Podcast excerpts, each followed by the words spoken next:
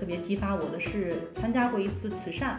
这个慈善的时候呢，给的感觉是我们特别想帮助别人，每个人都会有想帮助别人的心。嗯，但是我的体会是说，如果你想帮助别人，你要去通过你的能力去影响有影响力的人，通过影响有影响力的人去帮助别人是最快的。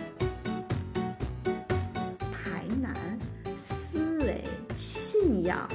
追求，尤其追求这个才干在前面啊。嗯我记得我讲课时候讲过，嗯叫与众不同的出类拔萃，这种抱负你知道很可怕的。有些来找我做咨询的人，我每次都问他说：“哎，那你比如说你有没有特别欣赏的人哈？”嗯我特别怕他们欣赏乔布斯。人成长一定是有运气的，我觉得还有一个点就是，有时候我自己也反思哈，就是真正能够叫顺势而为的很多人，其实是属于不计较的人。我说的那种自我特别强大的人，其实更适合成为专业人士。那种能团结一切可团结力量的人，更能够去带兵打仗。盖洛普中有一个才干，这个才干其实也挺神奇的。我刚才说看到追求我会害怕，看到关联和信仰的时候我会高看一眼。这个高看一眼就有点像仰视。就我这个人，你要跟我谈情怀，说起来很惭愧，我就心想这俩字儿我都认识，但是我真的没啥情怀。欢迎大家收听《十人十己》，我是舒阳。我是赵楠，我是薛逸然，世界上没有完全相同的两片叶子，也没有完全相同的两个人。看到差别，才能互相理解；关照他人，才能认识自己。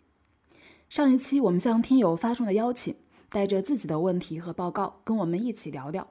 目前我们还没有收到合适的人选，所以第三期还是我们三个人坐下来聊天。我们从职业选择的内在诉求这个话题开始，聊到了野心和抱负，也聊到了情怀和追求。在这个过程中，谈话几度陷入尴尬。这次谈话本身也是一个我们要付出很大努力才能理解彼此的鲜活样本。也欢迎手机边的你，在我们的气氛略显凝滞的部分加入你的思考。因为我知道易然老师过去几年给上千个职场人做过咨询，呃，其实我有一个朋友，他也找人给自己做过职业咨询，他就是跟我说过他的感受，就他会觉得对方给自己分析的都对，而且也给他指出了一条比较清晰的，而且看似也是很符合他的特点的一个职业方向，但是他觉得，呃，那不是他真正的热情所在。用他的话说，就是说，即便人家分析的再客观，但是很难很难放下自己内心的执念。所以我首先想问易然老师第一个问题。以前你给来访者做职业咨询的时候，你会怎么去观察和挖掘一个人的内在诉求，或者说你的来访者他们都会比较顺畅的表达自己到底想要什么吗？的确遇到的小伙伴不一样啊，有一些小伙伴拿着三四个 offer 来找我，那我们就很具象啦，说一说当下，比如说趋势是什么样啊，这三四个 offer 里头哪些有机会，哪些有坑。那一般这个时候呢，也会涉及到他的内在的诉求，嗯啊，比如说有些人追求的是稳定啊，有些人追求的是可能有更大的自主权。而有些人可能更在意的是，比如说期权那一部分有没有足够的吸引力和可能性。就是在这里头，我们看到大家的内在诉求肯定不一样。但像舒阳所讲的这种内在诉求，我也遇到过这样的小伙伴。我觉得有一些人他的内在诉求根本不是能够通过工作本身能够达成他的期待的。比如说，我遇到一个小伙伴，他在工作中其实做的还是挺不错的，但是他总觉得他好仿佛在浪费生命，因为你去帮他深度的挖掘哈，他的伯乐、体谅、和谐都特别靠前，嗯，然后往往这样组合的小伙伴，他希望是能够去帮助别人，嗯，就是他自己多优秀，嗯，他觉得那是他应该。但是他真正有动力的地方是去支持和帮助别人，所以当他有一段时间工作受到一些阻力的时候，他甚至想去做支教的老师。啊，当然他因为经济条件比较好，他没有特别多来自财务方面的压力。嗯，那我就当时跟他描绘的一些呃我的朋友做公益的他们的一些比较理想的状态。我能够看到，就是坐在我桌子对面的那个伙伴，他年龄不小了，四十多岁，但是他眼睛里是在我们聊到这个话题的时候，他会有光。一个人的内在诉求啊，的确是不太容易被挖掘出来的，因为其实工作大多数工作啊，都像是一个在大的一个机器的流水线里，我们其实是被那个流水线推动着去走的。对啊，日复一日，然后每天基本上都是这样。其实越忙越是这样的一个状态啊。那呃，他其实内心的诉求，尤其是有一些小伙伴，他那个内心的诉求是那种有一些人文情怀的。对，我觉得工作中挺难实现的啊。然后我再讲一个比较成功的例子，呃，当时呢，他是博士毕业的时候拿着三个工作可能性，就是未必是 offer，但是是工作可能性来找我聊天。当时我看到他的盖洛普是战略思维那一趴都特别靠前，然后我就跟他说：“我说我能够感受到你特别喜欢去思考，因为他是个博士，而且是一个经济学的博士，所以当时他拿到的 offer 有一个是偏这种战略咨询啊，某一个特别大的集团的呃战战略投资、战略呃规划的岗位，嗯，挺适合他的。但是呢，还有一个实际上是呃政府机关，但这个政府机关的级别特别高，是为国家出台，就是去做一些宏观经济的研究和政策制定过程中的一个智囊啊。啊，还有另外一个我已经记不清楚了。当时在这两个 offer 的时候，呃就这两个工作可能性的时候，它有一些摇摆。嗯，啊，但是我就去引领他，去引导他去分析他最想达到的那个状态。嗯啊，就我们说的有点像终极使命。嗯，就我们从很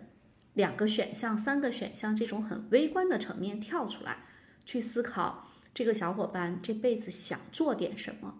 他当时说到的说，他想为中国经济发展能够起到一些推动的作用。好有使命感。对呀并且他还有一个希望，就是你听起来，如果就很多小伙伴说吹牛吧，其实我觉得这个东西是不是吹牛，我们不要去这样下定义哈。我觉得就是你要把内心的那个真实的想法，呃，把它清晰的呈现出来。他其实还有一个想法，他希望自己去做一些研究。哪怕他这个人已经不再在这个人世间了，就我们说 game over 了，嗯，但他的理论还能够去影响更多的后面的人、后来的人。当他呈现出他比较清晰的终极使命的时候，其实他那个两个选项就慢慢清楚了，他会选哪个，一定是选那个。对，就是我说的跟国家的宏观经济政策研究比较相关的智囊的这个岗位，事实上他也是这么选的。这个其实就是我们说的那个内在的诉求。那看盖洛普的报告，其实关于一个人的内在诉求，呃，它是有一些倾向性的。呃，如果是战略思维那一趴加执行力那一趴特别强的人，那这样的人呢，更多的是说我想到了，并且把它干成嗯啊，因为执行力那边是更偏干嘛。嗯然后呢，如果是战略思维加关系建立比较强，执行力和影响力都不太靠前的这样的人，其实更沉浸在自己的小世界里的思考。嗯嗯嗯那如果是执行力加影响力比较靠前的，嗯有些人可能连战略思维那边都有点飘红，没关系啊，因为他就是说干干成干干成。呃，我们大概率通过一个人的盖洛普的报告，能够模模糊糊的知道他想往哪边去走。就我老说的东南西北哪一边去走。比如说，如果一个人大呃量的才干、优势才干都集中在关系建立和影响力，尤其关系建立那一趴特别强的，你去跟他说什么啊、想去做心理咨询师啊，想去当老师啊，就他他是往这边，就这个东西你去，因为我见了特别多报告、特别多人版之后，你大概率就会，就我也没办法，我又不是算命的，我老说我没有办法。那么直截了当的说出来什么东西去激发一个人，但是我大概率知道那个方向，然后我就就会去给他讲一些别人的案例，这些案例啊、呃可能是成功的、失败的或者正在进行的，然后你就看你讲这个案例的过程中，他的眼睛里头是冒光的，还是不感兴趣的？嗯，其实激发他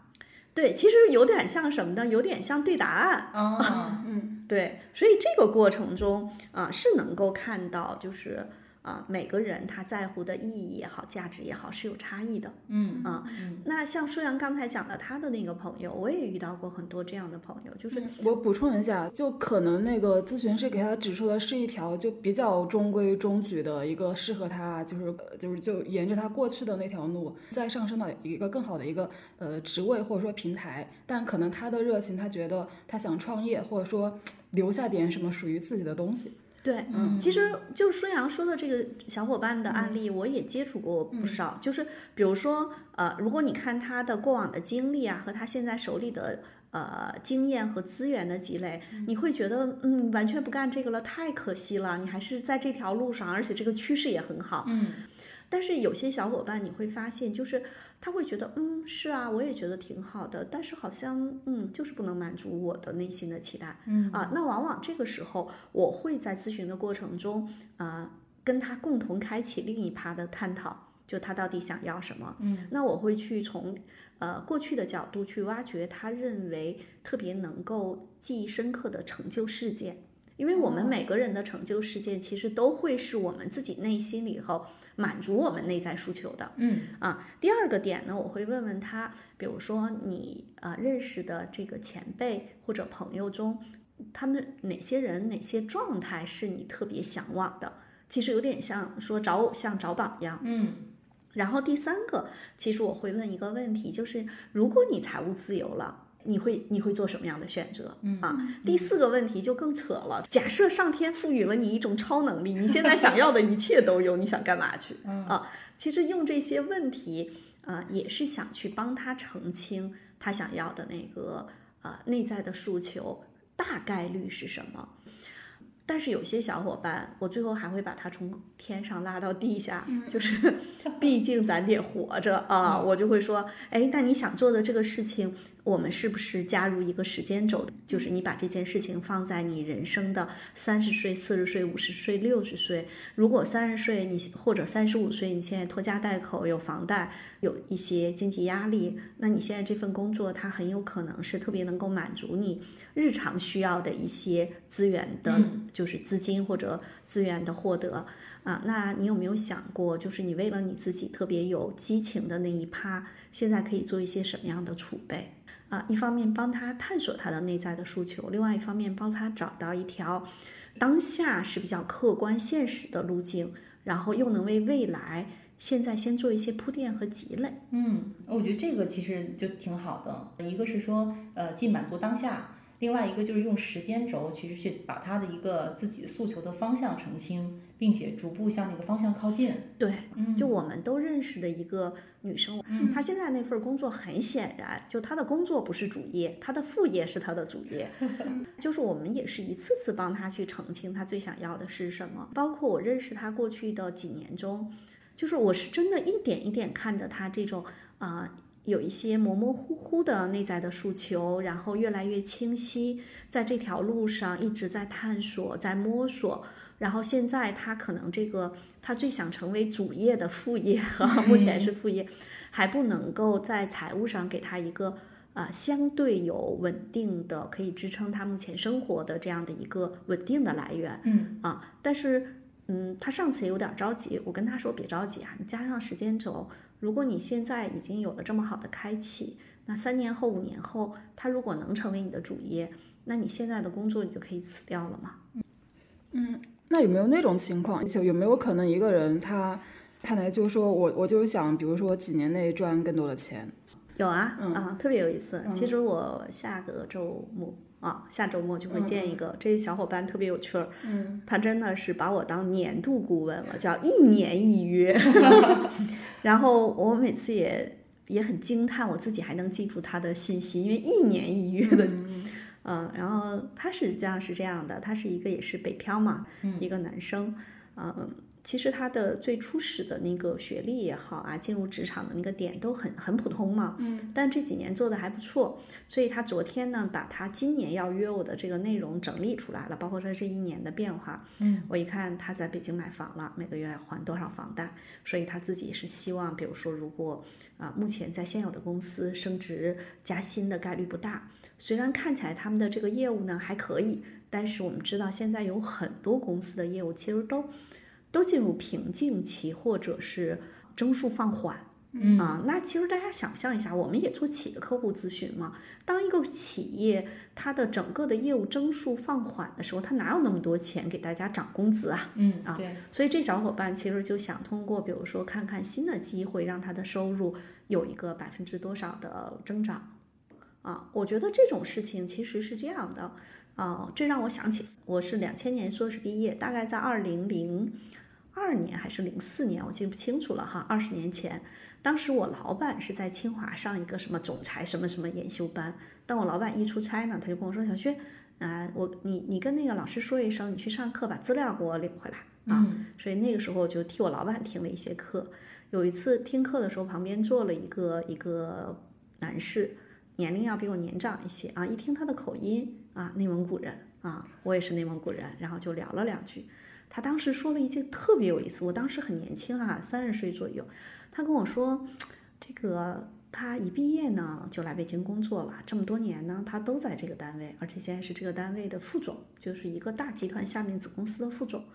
但是他说，每隔一年，也就两年啊，我们那个时候换工作的频次跟现在比，其实是很慢的。嗯啊，他说他每隔一年，差不多两年的时候呢，他就去市场上呢，因为他是内蒙人，他会说叫行一行嗯啊，基本上就是行一行，对去对标一下，在市场上他值多少钱，能干什么哦啊。但实际上他行完之后呢，并没有跳槽。嗯嗯哎，我我当时这个印象非常深刻，我就觉得这哥们儿挺精的。好，因为刚才舒阳说有些小伙伴，包括我这些小伙伴，他也是说他希望他的年薪达到多少多少。大家知道吗？薪酬主要跟什么有关啊？我觉得跟行业有挺大关系的，对有一个经济整体的一个方向。对，嗯，其实如果我们去看薪酬，比如说我们都是做 HR 的，那你就去看，我可以告诉大家，一个人力资源的高级经理或者一个人力资源的总监，他们的薪酬在北京可以年薪二十万，也可以年薪二百万，嗯，嗯这个差异其实还都是在北京。对，但是为什么这么大？其实是跟行业和公司有关。嗯，啊。但我觉得现在的好像职场人经常就是去市场上去行行一行，好像还挺多的。对对，现在的小伙伴其实还蛮多的，但是我接触的多了之后，我发现啊，它也是个氛围感。什么意思呢？如果你身边的人没事儿都去行一行，你就去行一行了。嗯，但是有一些 有一些那个呃，就是比较传统的企业，比较内向的小伙伴，社交面儿窄的小伙伴，其实他们这方面还是弱的。包括有一些来找我咨询的小伙伴，我就问他，我说最近两年你看没看一些啊、就是相关的工作机会呀、跟一些猎头的朋友有没有一些交流啊？没有，他说我只有这个单位待不下去了，我想换工作再看。哎呦，我就心想说，我那么多年前就知道人家要行一行了。对，但是也会有一些小伙伴，他可能会他的问题是这样的：我原来所在的行业或者公司，我的薪酬被市场低估了。然后呢，我和我的互联网公司或者金融行业的某些公司、某些岗位的同学比起来，我我觉得我被低估了。但是在跳槽的过程中，一般公司不仅要问你过去的收入，还要让看你过去的收收入的那个流水，流水对吧？？对，所以他们可能会问我，在这个时候我该去怎么办？啊，那基本上这个策略其实是两方面。第一，其实一切都是谈判，谈判就看筹码。嗯，就是如果你是对方特别想要的人，那你就可以往高再多要个百分之二十到三十。如果对方会觉得说有你没你区别不大，或者还有其他候选人，那我就告诉他们说啊、那你就只能先这样，然后通过再挑才去呃调整。嗯嗯嗯我是会感到，包括我之前就是也会遇到一些就前同事，就跟我不太一样的，就他们好像对工作内容没有那么的 care，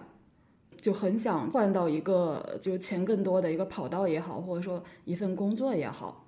对，其实人和人真的非常不一样哈。就是实际上我们在聊，好像是跟职业发展有关的主题，但是我们这档节目其实叫啊、识人识己。嗯其实核心就是要理解人和人的差异。嗯比如说有一些人他可能就会觉得啊、钱或者收入，有些人觉得它是资源，有些人觉得它是我能力的象征。每个人对它的定位可能是不太一样的。啊、我觉得也特别能够理解。就是你就想想北京的房价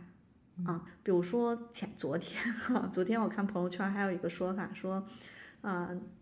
这个北京都在讨论这次疫情出了北京还能不能回来，然后呢，上海都在讨论迪士尼丰园又开园，啊，深圳在讨论如何搞钱，啊，就是说在深圳那么特别有钱的氛围感的城市，我们说的这些事儿都不重要。比如说我们谈情怀，深圳去那儿谁跟你谈情怀？嗯，我们坐在一起就讲，就交换一些信息。哎，哪儿有一个什么项目？哎，哪个事情咱们可以一块儿做干？我觉得这可能跟文化呀，跟各方面的情况都有关系。嗯你要说说到大家的这个动机和诉求，我觉得可能就是嗯人以群分吧。然后我还有另另外一个问题啊，就因为我自己不是那种就是有建功立业抱负的人，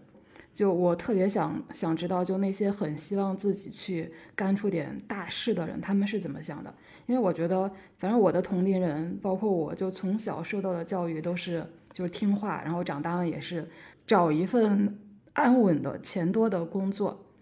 我想就是先问薛老师跟楠姐，就你们觉得自己是有抱负的人吗？嗯楠姐肯定比我有抱负呀，对吧？其实这个事情就是可能我们三个笑了，像是开玩笑，但它是个事实。嗯，就是我不是什么有抱负的人，啊，我觉得有没有抱负这件事情，它也是天生的，啊，就是如果我们三个坐在这个呃房间里，我们去想一想，一定是楠姐更有抱负。对啊，楠姐来给我们讲讲吧。我觉得那个就是抱负给我的感觉就是不断的在搞事情，而且也希望能够通过你搞的事情影响一些人。啊，我是这么去想这个问题的啊。然后在做这个事情的时候，我觉得是几点，呃，以往的这个工作履历里面，因为我跟燕老师认识比较早，燕老师也知道之前我在企业内部做 HRD 的时候，虽然大家一想 HR 可能都是循规蹈矩的工作，但是我们每一件事情都不会重复做两遍。嗯啊，即使是同步做，呃，比如说就绩效，但是我每年的做法也会不一样。嗯，我觉得这个其实是可能在不断的折腾一些事情，也希望一些创新的东西，呃，能够带来一些不一样的反馈。另外一个就是，依然老师会知道我的经历，其中有一部分，呃，我去管过一段时间的业务，嗯，就大家会觉得说，从金融公司的这个金金融集团公司的 HRD，然后转做一个商业零售业的业务的时候，去主管业务的时候，这个跨度还是很大的，嗯，而且这个过程当中，所有可能转过行的呃小伙伴，应该都会觉得这个转行还挺。就这个过程还是挺煎熬的，嗯啊，因为毕竟要去适应新的人，然后新的这个关系以及新的行业。但我觉得这个部分也是一个对我来讲是一个特别好的体验跟收获。当时那个难，到现在一看好像都不算什么。我觉得报复那个部分呢，因为刚才燕老师有会提到那个小伙伴哈，他可能更多的是看我对未来的影响，以及我不在这个世界上会遗留下来什么，或者或者往下传承什么。但是对于我来讲，我更呃，有一个点是我觉得特别激发我的是参加过一次慈善。这个慈善的时候呢，给感觉是我们特别想帮助别人，每个人都会有想帮助别人的心。嗯。但是我的体会是说，如果你想帮助别人，你要去通过你的能力去影响有影响力的人，这种方式通过影响有影响力的人去帮助别人是最快的。嗯。呃，那所以，比方说你换工作，就是或者接受一个有挑战性的岗位的时候，其实你会就我有一个很大的目标，就是说或者说我希望把这个事情做得很大嘛。我觉得首先心里的感受先是兴奋，嗯，呃，那个对于我来讲是不确定性跟挑战性对于我带来的刺激会更大，我会觉得它是一件很兴奋的事儿，嗯然后第二个部分呢，我会锚定一个，就是找到一个目标，那这个目标呢，可能是比如说如果是从数字上，可能是以往的一些数据做到什么样，那我要去锚定，就相当于开始找方法了，如何能够达到一个更优的，而且我会觉得说。呃，我去做那个事情，一定跟别人做的不一样。我觉得楠姐这种有抱负哈，它更像是一个什么呢？它更像叫优秀是一种习惯啊，这个不是开玩笑啊，就是事实上真的是这样的。我就觉得，因为认识楠姐也快十年了吧，就每一件事情，虽然以前我们俩这个我是她所在公司的人力资源的顾问，嗯啊，现在我们俩是合伙人，就这个过程中呢，一直这十年其实一直都是有联系的。嗯、我会觉得楠姐去做很多事情的时候，比如说很多人听到了一个事情，尤其我们在企业内部的管理者听到一个事情的时候，首先是皱眉头，好烦啊，又有这些事情。嗯，楠姐呢，就像她说的，她是兴奋哦，啊，第一个是这个，第二她就觉得嗯很有意思，然后我一定要把它干好，所以我觉得对她来说叫优秀已经成为了一种习惯。但我想说的是，人和人的抱负真的很不一样。嗯我讲一个特别独特的例子，嗯呃，比如说我们又说到盖洛普的那个报告了，我有我现在脑子里快速的飘过三个人，这三个人都是我比较熟悉的，他们都是什么排难、思维、信仰。追求，尤其追求这个才干在前面啊！我记得我讲课时候讲过，叫与众不同的出类拔萃。对，就这种报复，你知道很可怕的。就是我每次看见追求在前面的小伙伴的时候，我心里咯噔一下，我就心想：你倒是有追求，看看你手里其他牌。我并不是说，嗯，人就是没牌就不能有追求，有追求是他们的出场设置。但是我的特点是特别希望有去支持到他们真正去实现那个梦想。嗯，所以我就特别咯噔一下，我就想看看人手里有什么牌。我就讲其中有一个朋友的例子，就是他是毕业之后就在外企，后来在就是上市公司做的都不错。一方面你会觉得他的工作做的都不错，但另外一方面你就觉得他一直在，就是好像远处有一个朦朦胧胧的灯塔，他一直想去往远方。嗯他去往远方，我就啊，因为是很好的朋友，我就老帮他去挖掘他那个核心的那个远方是哪里。他跟我说，他说：“依然，你知道吗？我就希望六十多岁的时候，我的身材还能去参加。他是个男生啊，去参加那种健美比赛。嗯啊这这不就是很明确吗？对呀、我们是用了很长时间挖掘他哦这些点。不，他如果只有一个就好了，他一堆，他还喜欢，他还说，他说我特别想去国外读书，去把这个就是人工智能，然后那个就是大脑的这个原理和人的心理，看看就是怎么样能够结合起来。就是这个小伙伴吧，我们关系很好，这两年就疫情之后可能只见过一面，嗯，但是我每次听他头聊天，说真的我头疼。叶老师，我会觉得他的那个好像好奇点很多，但这些好奇点都不太聚焦的感觉。嗯，我觉得，因为我对他的现实的工作和生活的情况又非常的熟悉，嗯就是，嗯，比如说像楠姐，她说她想去做一些事情，她想做，就是我觉得那个事情吧，就我我觉得还是叫还是脚踏实地，仰望星空。嗯这哥们儿呢，就是仰望的都不是，仰望的是外太空。呃，包括他前两天的，如果他听了这期节目，他肯定说，哼，薛依然又在看我的朋友 圈前两天我发现他，他又开始特别喜迷手风琴，我觉得他特别的有意思。嗯嗯我觉得那更像是一个兴趣吧。嗯、我觉得还不是，就是是这样的，我也遇到过那种，嗯、比如说在政府机关啊、国企啊，那个工作很很闲散，然后呢，自己的生活状态也很平稳，然后有什么。啊，写字啊，什么这个跑马拉松啊，对，那哥们儿也跑马拉松，就各种各样的兴趣。我觉得有些人是兴趣，但是这个哥们儿我看到的是追求，就是我觉得他是有抱负的，但他这个抱负吧，我们都认识好几年了，我也觉得我没有能力帮他从天上到地上，就是从地上到天上也找不到路径，然后我就心想说，从朋友的角度祝福他。嗯但但他他会为这个苦恼吗？为自己有这么多的抱负苦恼吗？会啊，就是你比如说，他会觉得就是生活中，就是现实生活中的这些事情，啊啊，对他跟我讲过一个特别有意思的事情，这哥们儿特好玩，他跟我讲说，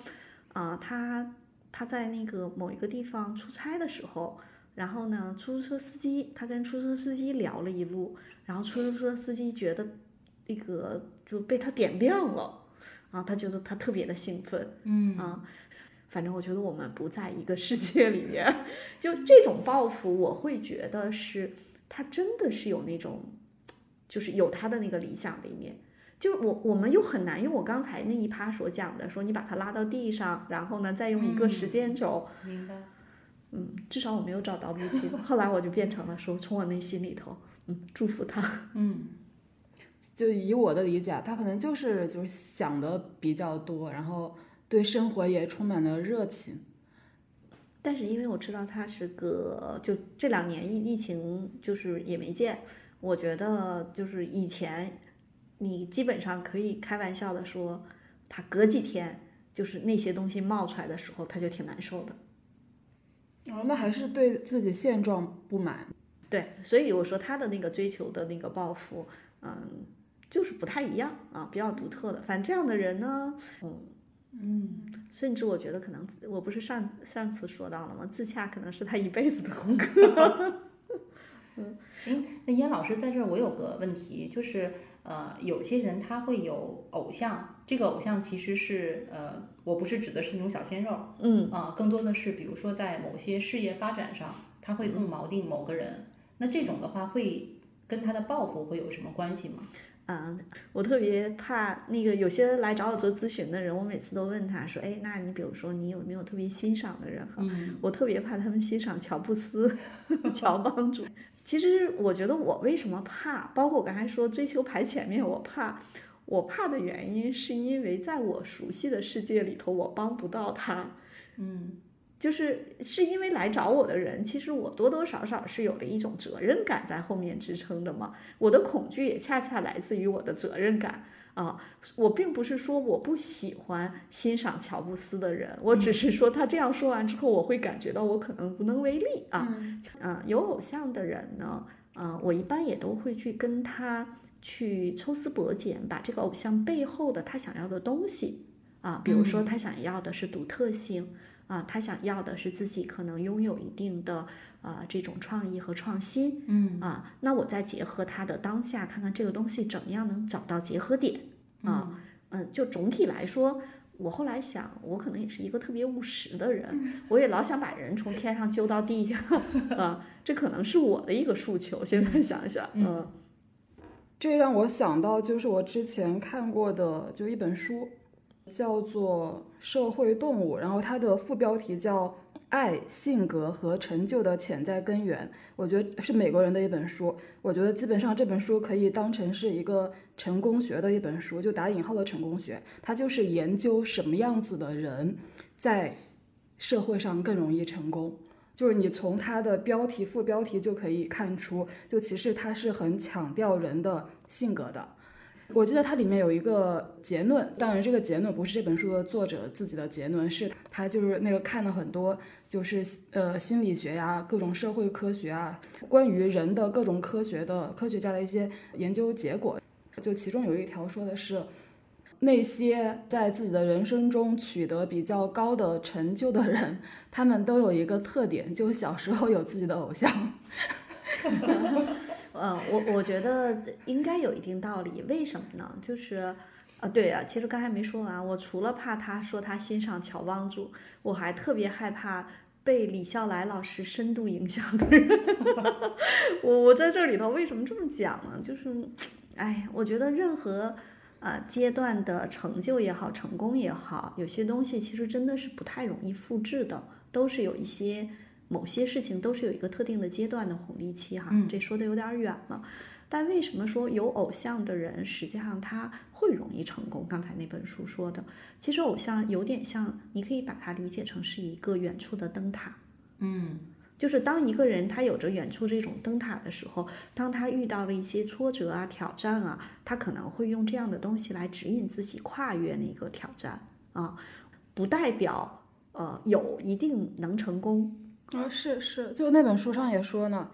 就你有野心，你不一定能够成功。但是科学家发现，成功的人都是有野心的。对，他是这样的，就成功的人，对呀。你比如说一个特别佛系的人，就觉得我在沙滩上晒太阳就挺好的，我干嘛要去什么？但我想还说另外一种人，就是这种人，他可能事实上是有成就的，但是你去问他，你是一个有抱负的人、有野心的人吗？他说不是。那大家想想为什么呀？嗯，我我想到那本书上还有一个结论，他说，就人们通常以为那些取得比较好的成就的人是为了让自己比身边的人更优秀，但事实上他们的那个动机不是说我比我身边的人更优秀，他们其实是希望跻身那个就他眼中的那个更上层的那个圈子。就为了跟那些人在一起，而不是说我为了跟我身边的人比，啊，就有这么一个节目级嘛，不就是嗯跳级生嘛，嗯往上跳一级嘛，哈啊，我我说的是另外一种，就是你知道中国的文化，因为这本书是美国人写的。其实美国人是的那个，就是美国的世界，尤其是在过去的几十年，美国其实是一个更更功利的，就是我们所说的成功，可能有权有钱，对吧？那这个时候啊、的确他是会就是努着往上爬，就是往上爬已经很费劲了，只有努着往上爬，他成功概率才大一点嘛。我觉得是这个阶段。但我在中国，因为我们做非常多的企业咨询的项目，尤其是做一些大公司的，它有可能是比如说 P 八、P 九这种层级的，或者总监、高级总监、VP 层级的人，我们我接触过的也不少。那我就看他们也会跟他们聊，就有一些是天生就有抱负的人，有一些你真看不出来。然后你就会问他说：“你这一就你去做访谈嘛，去了解他们的成长经历的时候，你会发现有一些人他是他是叫顺势而为，嗯，就我们刚才说的有偶像要跻身到上一个阶层的人，他其实是相当于叫势在必得，嗯对吧？他自己有这个原动力。嗯我说的另外这种人呢，他相当于是叫被选中，啊，就是他可能呃，比如说人品不错。智力不错，脑子够用，情商不错，还很努力。然后在某一个特定的阶段呢，老板说这事儿你来弄吧，啊，他就来弄了。弄的过程中，然后呢有正反馈，有能力的成长和变化，再卡上一个比较好的时机，反正没人来干，还是新的事儿，还是你来干吧。嗯，所以我会看到一些人，他是事实上有成就、有成果，但是你要问他的抱负，他也会很坦率的跟我讲：“依然老师，其实我真不是什么有追求的人这个部分是说明运气好吗？啊。”人成长一定是有运气的。我觉得还有一个点就是，呃，有时候我自己也反思哈，就是真正能够呃叫顺势而为的很多人，其实是属于不计较的人。嗯，而那种特有追求的人，有时候是个计较。我们这里不要把计较当坏词啊，就是那个自我、那个 ego 大还是小的问题。嗯是是是嗯嗯，这个点很重要。对，嗯但是呢，我也知道那样的就是特别自我的人，我也不是说人家不好，有一些有成就的人，他就要特别自我才能有那个成就，就是他底层的动机，甚至他上面的那个信仰都是超级自我，也能成功。乔帮主不就是吗？嗯是，就是我看的那本书，他也并不是说这个人就雄心勃勃就一定能够成功，他其实更多的还是强调，嗯，我觉得有一点点像那个情商，但不是庸俗意义上的那个情商的那个那个性格特质。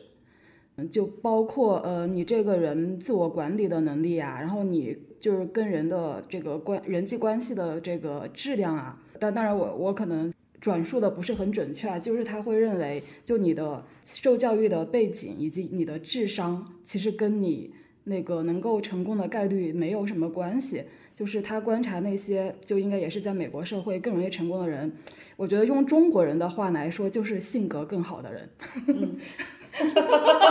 所以，所呃，以跟我刚才那我我觉得，我觉得不是，我觉得是这样的，就是舒阳一说在中国范围内的那个性格更好吧，很多人又会把他想成那个。有点像老好人啊，对对对我觉得其实还不是，嗯不是那种老好人，嗯嗯我觉得他更像是说能团结一切可团结的资源和人，对对对，我觉得是这种，他其实是能够能够把事情做得很好。那哦，当然哈，比如说我们在企业内部做这个呃，就是人才发展的时候，我们也说这个人员的晋升管理的双通道嘛，有一些人适合走管理路线，有些人适合走专业路线。我说的那种自我特别强大的人，其实更适合成为专业人士。啊，那种能团结一切可团结力量的人，更能够去带兵打仗。我觉得这也是两种不同的风格，但是嗯，每一种风格，其实我觉得它的背后都会有它的成功的可能性。嗯嗯嗯。所以，薛老师，因为你很主张人都有出场设置嘛，那你觉得一个人的抱负大小是出场设置吗？呃，一定有关。嗯啊，就是以我和楠姐往这儿一坐，他那出场设置肯定比我有抱负啊。就出厂设置啊，我我每次都特别喜欢画一张图，就是我每次会画一分到一百分。如果我们任何事情的那个出厂设置，比如说九十分以上的叫野心特别大啊，那这些人呢，就是不管他能成事儿不能成事儿，他一辈子野心都很大。啊，对了，还跟你们讲，我有一些朋友跟我说，他说依然老师，你知道我有多害怕吗？我说你怕啥呀？你现在不挺好吗？他说我爸都什么年纪了，野心还特大。请问，如果你是孩子，你是不是也很担心？甚至他说他爸做一些风险投资，让他很可怕啊。就是有，这就是我说的那叫九十分往上的，那要三十分往下的，就是没有什么野心，就想躺在沙滩上晒太阳。最关键的是那个六十分到七十分，就五十分到七十五分，或者六十分到八十分，这些人有野心吗？有有啊，但是呢，有可能被这个现实生活给摩擦到一定程度，只剩下发牢骚的野心，就是就是有的时候可能是会有一些就抱怨啊、牢骚啊，嗯，或者会觉得那、这个上天不公啊，或者这个这个这个了。那但实际上，我觉得就是在中间的大部分人，他们的野心可能差异没有那么大，但是他的野心会不会被激发或者强化？比如说，如果他在成长的过程中，啊，我遇到过这样的小伙伴，比如说他成长的过程中，有可能当时因为父母做生意啊，或者在外面务工啊，他有可能是住在亲戚家，会有一点点寄人篱下。然后呢，他就可能会激发出来他的那个野心，是我一定要超越他们。还有一些小伙伴，有可能是在他的这个成长的关键时刻遇到了某一个人，可能提携他或者支持他，那他有可能也会那个野心得到正反馈。嗯啊，还有一些小伙伴，他可能比如说啊，这个某一任男友或者女友可能觉得他特别穷，跟他分手了，也可能激发他的野心。所以我觉得野心这个东西呢，就是也它也是一个动态的，啊，它也有可能被激发。嗯嗯嗯嗯其实刚才就是最开始的时候，呃，我们也聊到说，其实有的人他的那个对职业的一个内在的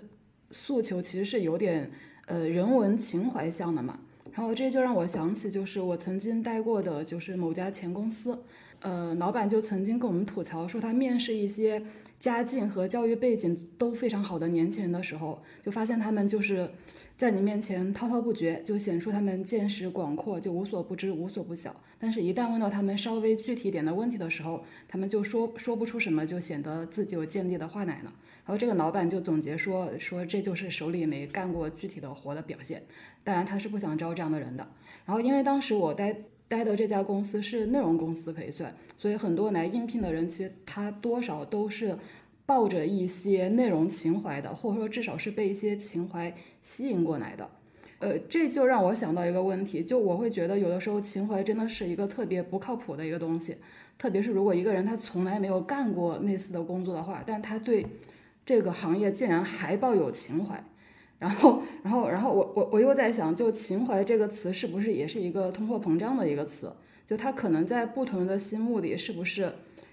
可能也是代表不一样的东西，所以想想先问孙老师跟楠姐，就你们自己在青少年时期的时候，有没有被某种情怀打动，然后自己想去从事相关的职业？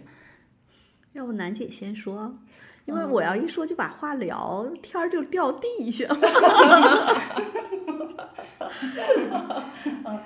嗯，我觉得我好像没有，就是在那个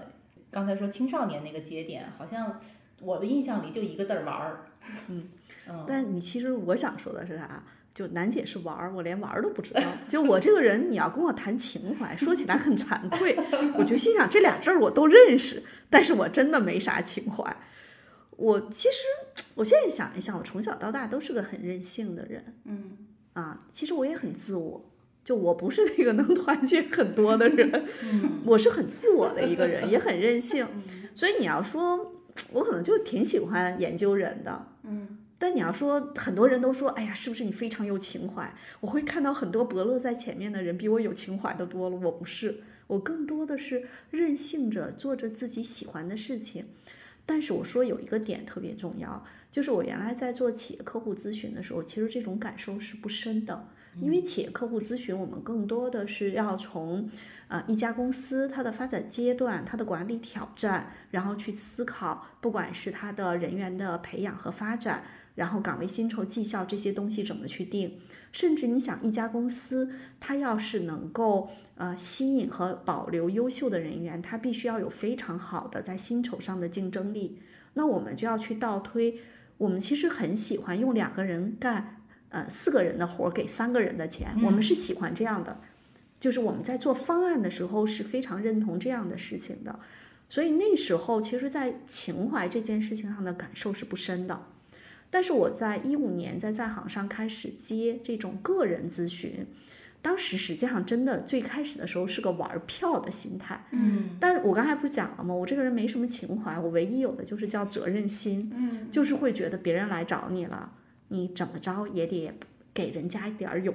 有就是真正有价值的建议，嗯，所以这个过程中呢，就会去看到很多来找我的小伙伴。那我后来慢慢体会到，就是 to C 的时候的那个情怀会更重一些，因为你对面的那个小伙伴，他是一个有血有肉、很真实的人，他可能在职场上被 PUA，他可能没有选好自己合适的路径，甚至他有可能被他的父母的某些观念裹挟。所有这些事情，你看到那个小伙伴处于那样的一个一个状态的时候，我觉得可能谈不上是情怀，而是那种嗯体谅或者共情的能力，让我想说，那你怎么样去支持他？所以做每一个个案，就一千多例个案了，我觉得每一个个案，他的资料一般我都希望他提前两到三天给我，嗯，然后我会把他的资料看三遍。就第一遍我看，嗯，有个大概的印象，然后这个时候我什么做饭的时候、收拾家的时候啊、坐地铁的时候，我脑子里这个个案的信息就会翻出来，我就会想。然后呢，一般呢是这个，比如说我第二天要见这个小伙伴，我头一天晚上睡觉前我会再看一遍邮件，然后第二天如果我是下午看，我可能中午会再看一遍邮件。其实每一个呃来就个案的咨询，我都是要通过这样的方式。呃，有时候有一些小伙伴他的难题不那么容易解决，但是我至少会确保一点，就是他从我这里离开的时候，要不有解决方案，嗯，要不他原来呃就是一些不能够被理解、被接纳的某些事实，你让他能够看到这件事情，啊、就是已经翻篇儿了。然后，那这时候其实是要给别人赋予一些行动的力量和能力，嗯啊，所以这个实际上我我觉得它谈不上情怀，它更多的是你对面坐着一个有血有肉卡在这里的小伙伴，你就会想方设法尽你所能去支持到他。嗯所以其实这个过程相当于轩老师，你更多的就试图去同理这些人。对，其实这个过程挺难的。最开始的时候，我老觉得脑子被门挤了吧，这事儿赶紧翻篇儿就完了呗。就是我我真的我我是一个比较简单的人，就我觉得我我刚才讲，我从小也挺任性的，我也比较简单。然后呢，我总是会觉得那有事儿解决事儿嘛，哈，啊别卡在情绪里。但是做一对一的辅导做多了之后，我会发现，就是你首先要同理他他的情绪啊，他是一个客观存在的，就他的感受也是客观的。我没有情怀，也没有抱负。可能有些人说，哎，你是不是谦虚啊？你是不是？哎，其实跟谦虚谈不上，就是有没有抱负这事儿，可能只有自己明白。以及有没有情怀？对对对，我觉得是一回事儿 啊。我我给你们再讲一个例子哈，就是嗯，盖洛普中有一个才干，这个才干其实也挺神奇的。我刚才说看到追求我会害怕，看到关联和信仰的时候我会高看一眼。这个高看一眼就有点像仰视，为什么哈？呃，信仰这个才干叫恒久不变的价值观，它并不代表宗教信仰。嗯，那呃，舒阳上次谈到你的信仰在中断，对吧？嗯我当时也跟你说，你的信仰这个才干可以关注一下，是因为它在那个位置，它是没有完全被洞察到的一种内在能量。当时我还记得你说的那那那用用的那个词叫做澄清你的信仰。是的，嗯所以信仰这个才干排在前面的人，或者排在比较靠前的人，其实他内在是有一种呃，有可能连他自己都不知道的一些价值观，我们要把它澄清出来。而一旦这个价值观澄清出来，因为他是用价值观去做筛选的，他做很多事情是要考虑这个点的。啊，所以为什么我说我没有情怀？因为我没有盖洛普的信仰，也也是有关系的。然后第二个呢，就是关联这个才干。呃，关联才干排第一的我的好朋友，呃，镜子老师，哦，我特别喜欢他。就是我觉得真善美三个字在镜子老师的那个世界里头，我是能够特别明显的感受到，那可能是一种报复啊。可能是一种情怀，但是它又不像我们普通人想象的那种抱负和情怀。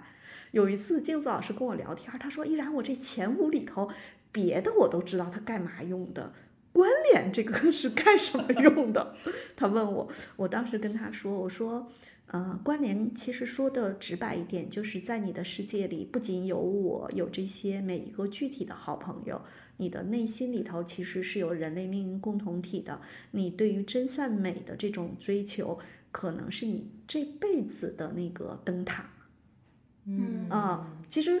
这个有一些是跟情怀有关的，所以我也特别感谢像信仰在前的小伙伴。关联在前的，我是身边的一些好朋友，就是我说我不太我没情怀，以前也不太懂情怀，现在其实依然没情怀，但是他们让我看到了什么是情怀。嗯，那那个我我想说一下，就可能是我是在座的三个里面最有情怀的呢，然后为了照顾到特别是小宇宙的听众，我必须来解释一下。好，为什么我刚才问的问题是说，你们有没有在自己的青少年时期被某种情怀感动？为什么会这么问？是因为我我总结啊，我会觉得人在青少年时期那个感受力是最蓬勃的，或者说是说的不好听，其实是更容易被一些负面的东西吸引。可能对某些人来说，就我回忆我的青少年时期，我其实读过一些。比较苦大仇深的一些作品，你 你知道为什么我笑成这样吗？因为舒阳知道我女儿在七八月份身体特别不舒服的时候读完了《悲惨世界》，然后我我每次跟舒阳聊起我女儿看的书的时候，反正我都不会去看。对，嗯。是我记得我中学时候其实就接触了一些，那个时候其实有很多就是回忆文革的那种纪实文学，嗯，那那些书对我影响还挺大的。就当时我就在想一个问题，就是为什么就人性会这么的，就可能它会坏到那种程度。就包括我直到大学都在想这个问题，然后上大学的时候，因为会在图书馆里看很多书嘛，也接触了很多信息，就会用比如说那个什么社会学、哲学的那个什么平庸的恶去解释它。我觉得这就一直触发或者说一直牵引着我对人性这个东西有好奇。嗯，其实舒阳说到这儿呢，可能我们整个的节目的那个调性就从刚才的哈哈哈进入到一个稍微沉重一点的。嗯，我特别坦诚的说，我连看都不敢看，就是我没有勇气去看那些东西，是因为我刚才讲到了，我从小其实是个同理心比较强的人。嗯，所以我其实是用回避的方式来确保自己在人世间还能够行走。就是我看完那样的东西。我整个的情绪会沉浸在里头，特别的痛苦。嗯，所以其实我是一个会躲开一些，嗯，呃，这样的事情的人。然后我更多的是会觉得，哎，都这么不容易了，别看了。其实我特别想说的是，真实的世界也没那么美好。有时候情怀这种东西，是你看到了真实世界的美好与不美好之后，依然能用一种善意和乐观。去面对这个真实世界的磨难也好，苦难也好，然后嗯，接着往下去前行啊！我觉得这也是这几年面对啊一个个来找我做咨询的小伙伴，嗯，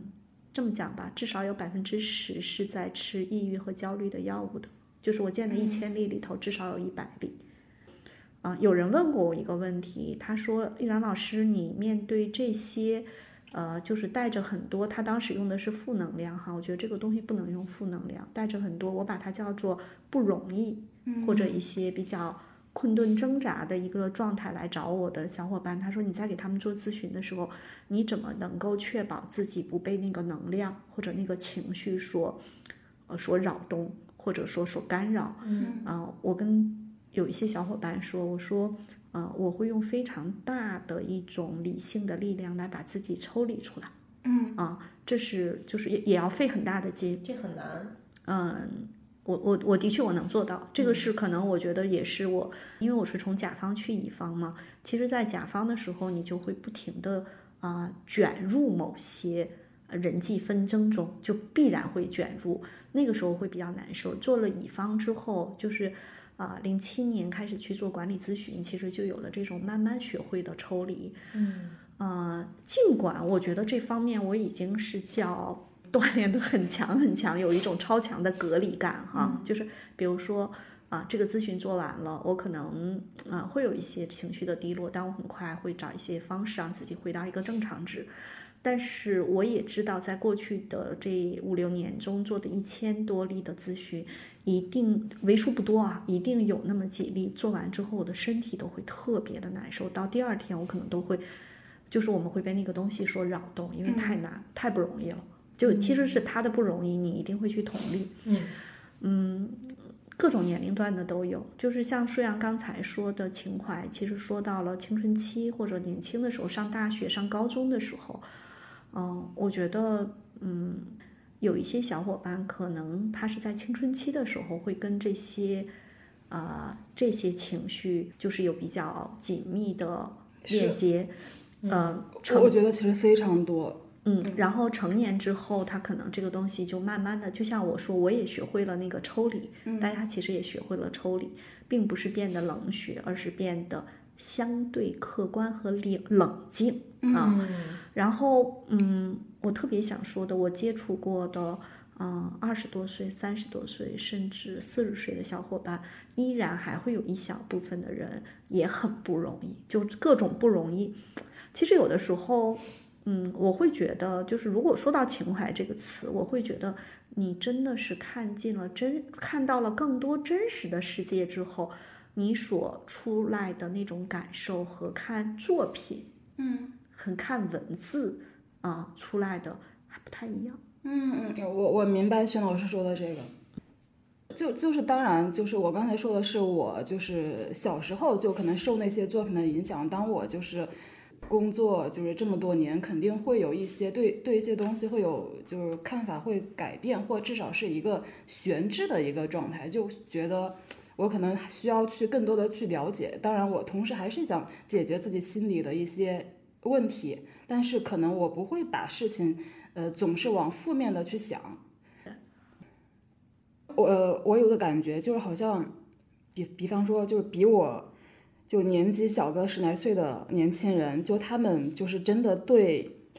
对环保问题，对属非人类的物种的那个幸福度的关注，真的是好高好高。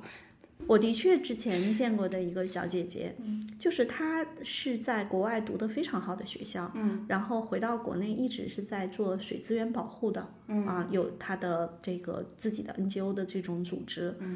嗯做的呢也还不错。那个小姐姐，我觉得她是一个特别有情怀的人，但是她现在其实也会遇到一些挑战，就是她自己所做的这个机构，呃，也就这样了。我说的也就这样了，就有点像说，呃，比较平稳，这个事情也可以去做，也会有一些这个，呃，因为大的公司都会有他们的一些，呃，就是企业社会责任的部门去捐一些，呃，项目，可能都做的还比较顺。但是为什么说也就这样了呢？就是跟他自己的那个我们说叫情怀也好，抱负也好，其实他的这个小的 NGO 是没办法承载他那个更大的，我们不能叫野心，我们叫他抱负哈，更大的抱负或者情怀。嗯，但实际上这一部分我接触的相对来说是比较少。呃，你可以这么来想，就是呃，我们小时候七零后，因为我父母当时都是在企业里是这种技术人员，所以我们的生活条件还 OK。嗯但是如果我们同龄人，就七零后，有很多，如果他是在偏远地区的，他小的时候的确是饿肚子的，那他在他的有生也不叫有生之年啊，在他职业成长或者说在他事业最关键的，比如说啊三十岁到四十岁，他肯定是更多的是从这种物质的积累、财务的积累考虑的更多。但是现在的年轻人，他们可能会觉得吃饭这件事情，就是生存已经不再是核心问题的时候，就会激发出来有更多的一些情怀，或者想为这个世界多去做一点什么。嗯我觉得可能这个是很正常的。好，这期播客咱们就先聊到这儿。听友们如果想追问一些问题，欢迎留言，我们非常需要你的反馈。比如你希望听到什么样子的话题？对本期的内容你有没有有话想说的？你还有哪些观察和思考想跟我们一起探讨？也欢迎你直接加入我们的听友群，入群方式在节目介绍页可见。谢谢，再见。